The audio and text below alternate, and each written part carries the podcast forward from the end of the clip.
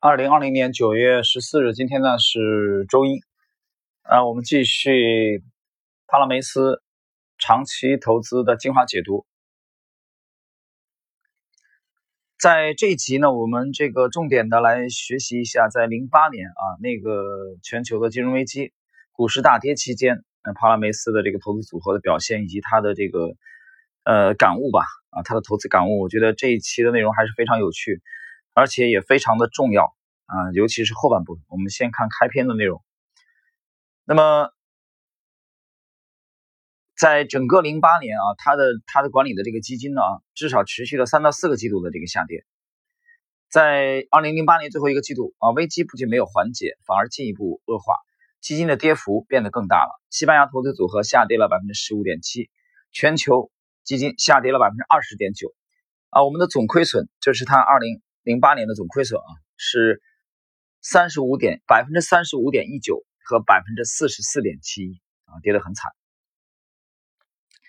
二零零八年十月份尤其痛苦，我们公布了百分之十五的亏损，其中有几天的价格下跌了百分之十。呃，在这种情况下，帕拉梅斯其实是面临了很大的压力啊，很大的压力。但是也就是在这种情况下，他其实还是有。呃，强烈的逆向思维能力的，因为作为一个这个呃管理基金的这个职业人士啊，他经历的这种这种涨跌，其实相对来说看的是比较淡的了。但是这一回的幅度太大了，幅度太大了，周围呃这个压力其实很大。客户因为客户嘛，你知道他有基金的话，当这个大幅度下跌以后，他会质疑你管理的水平，这个时候客户就很容易在大幅度下跌之后去赎回基金。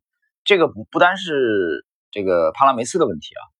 在美国，这个富达基金、彼得林奇管理基金期间也是这样的啊。当这个股市短期内下跌、暴跌以后，这个时候其实有资金的话，应该是更好的入场去挑选优质股票、加仓的机会、做多的机会。反而很多的这个公募基金、这个基金的投资者，他们要赎回，因为他恐惧，他怕了。所以人性如此啊。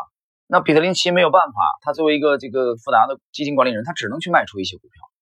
其实那个价位呢，往往是比较低的价位了。那帕拉梅斯这一次也遇到了类似的问题。那么这里边还有一个问题就是，呃，我指的这是一部分客户啊，可以说相当一部分客户。那么他从这个持续的大跌当中，他有强烈的逆向思维，他看到了转机的迹象。这个举了一个生活中的例子，很有趣啊，我觉得这里跟大家介绍一下。就他妻子啊，他妻子之前一贯都很支持他的。这是在零九年的这个年初啊，第一次二月份，在他家里的厨房，他们有一个讨论啊，夫妻两个对话。她第一次向她丈夫啊，对她丈夫的这个这个呃投资的呃这个做法啊，提出了质疑。这是第一次，他妻子建议说，能不能这个考虑啊，去投资一个波动性比较小的基金。啊，那换言之就是有点质疑，说你这个的确今年业绩很差啊，相当差，差到他妻子都没有底气了。你想作为一个职业的基金经理人啊，这种涨涨跌跌，他是他的这个枕边人应该是，呃，都比较淡定了。但是他妻子这次都不淡定，都怕了。那么这件事情呢，呃，帕拉梅斯是怎么看的呢？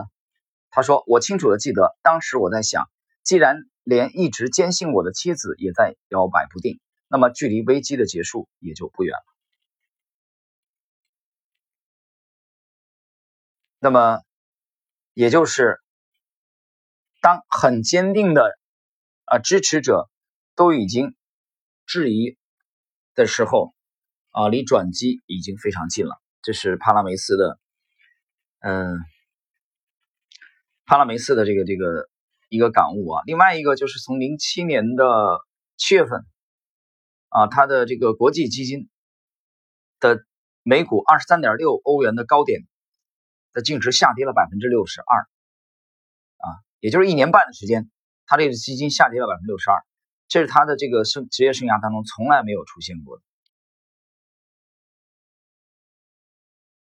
那么之前他也没想过会出现百分之三十以上的这个亏损，现在这一次是下跌了百分之六十二。他说：“我不太清楚我们的客户会有什么反应。”多年以来，我们很好的解释了我们投资方法，并在2008年加倍努力，但我们正在遭遇巨大的损失。啊和往常一样，我们确保处理好所有与会者的问题。就投资者见面会啊，其实见面会的这一天就是西班牙股市见底的这一天，很巧。那么最终反响特别好，他们不仅对此表示理解和感兴趣，还在会议结束时为我们鼓掌，我们得到了掌声。这可能是我作为投资者多年来遇到的最不寻常的事情。那些眼看着自己百分之六十的存款消失的人啊，指的客户啊，他加了一个括弧，说这暂时的消失，就他有信心后边赚回来。对那些啊，为那些对这些损失负有责任的人鼓掌。三天之后，马德里再次响起了掌声。就马德里也有一个见面会啊，投资者见面会，就他基金的投资者。这种令人惊讶的信心，让我们再次有力量继续对抗下跌。就他有信心赚回来，所以这一次的见面会啊，呃，让很就其实很多客户对他们还是非常有信心。这个让帕拉梅斯，呃，也是非常的受鼓舞。所以人性如此嘛，就是你你一个阶段的这个下跌以后，我们要去冷静的分析是公司单一的一个公司出了问题，还是被大势拖累，对吧？如果是前者，那我们得警惕了。但如果是后者，那么好的公司，我们接下来今天的重头戏就后边就会讲到，公司的质量啊是决定性的。好的公司它会逐渐的涨回来，还会继续创新高。好，这就引出了我们今天的整个的这个这个内容的重头戏，就是。本书的第三章啊，里边的一个我觉得非常精彩，很但是很简短这个小节，我们来看一下。这个题目是公司股票质量。我们可能面临的其中一项指控是，尽管我们预见到了金融体系的过度杠杆，但我们没有留出足够的流动性资金来应对随之而来的结果。然而，现实情况是我们喜欢我们的公司。然而，事后来看。我们全球投资组合中的公司股票质量显然没有达到低于危机的理想水平。事实上，这场危机证实，从长期来看，价格合理的高质量公司股票的表现要好于价格低廉的公司股票。这是一条把我们从格雷厄姆带到巴菲特的道路。啊，很精彩，很精彩！这一节我是。第一次读这本书的时候啊，我就被这一节所吸引了。这一节看起来，呃，好像貌不惊人啊，没什么这个显眼的位置，就在本书的第一百二十七页到二十八页。但是我觉得这是本书的非常闪光的一个片段。他讲这一点感悟，把他从格雷厄姆的思想带到了巴菲特的思想。那么，格雷厄姆呢，专门研究那些实际资产估值过低的公司，而巴菲特则专注于高质量的股票。这种高质量股票由其享有的竞争优势程度来体现。许多投资者走上了这条路，几乎所有的价值投资者都走了这条路。主要原因是他长期提供了更好的结果。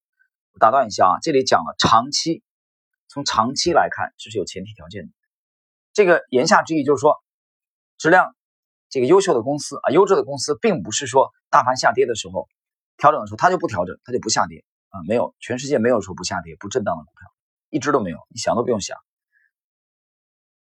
你茅台零八年也跌了百分之五十以上，二零一二年受这个塑化剂的影响，茅台也是大跌。茅台的大涨是从二零一六年之后开始的，明白吗？就长期投资的这些人，从二零这个。一零年之后介入的，二零一二年也要受很大很大的煎熬，你账面啊会抹去几乎一半的市值或者利润啊，你的持仓要回落。所以优质的公司并不是说不跌啊，但它逐渐可以涨回来。所以他说从长期来说，那么尽管没有太多的研究支持这一论断，这使其在最初并不是一个明显的结论。此外，在我们年轻且刚开始投资的时候。我们有一种想要做得更好并留下自己印记的渴望，这意味着我们倾向于选择价格最低的公司股票。这些股票表面上提供了最大的潜在上涨空间，而随着我们逐渐走向成熟，在经历了一些愚蠢或价值陷阱，以及我们的经济状况改善之后，我们的品味趋向于转向股票质量。那么，即使你不得不为此，付出多一点的价格。稍后我将更详细的讨论质量之路。现在我只想提一下，我沿着这条路走下去的催化剂是乔尔·格林布拉特的一本小书《股市稳赚》，他提供的统计数据证明质量是值得的。在反思了我们自己的投资组合，并考虑到我们对未来更大韧性的渴望之后，我们开始更加谨慎地沿着这条路前进。向质量转变的自然结果，以及我们对选择股票所拥有的易增长的信心，体现在我们全球投资组合集中度的提高上。啊，就是股票更集中了啊，股票数量更少了。到这个时候，我们的投资组合中有六到七十只股票，也就是现在的水平。那么，这是我们今天的这个重点啊，就谈股票的质量，即使在调整的过程中，它会受拖累啊，阶段性的受拖累。那么从长期来说，坚定的只投资于优质的股票，它取得的长期回报要远远的高于那些只投资这个价格低廉的所谓的便宜的股票。这一点，帕拉梅斯呢是在努力了很多年之后才意识到，而沃伦巴菲特意识到这一点花了多长时间呢？啊，有人说巴菲特做的那么好，他可能很快就意识到了。你错了，巴菲特在投资了二十年之后才明白了这个道理。所以，我们今天谈到帕拉梅斯讲从格雷厄姆，他进化到了沃伦巴菲特。那么，巴菲特，我们就比较来看一下巴菲特怎么去看这个问题。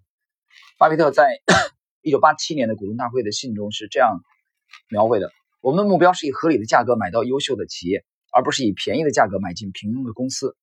查理跟我发现，买到货真价实的东西才是我们真正应该做的。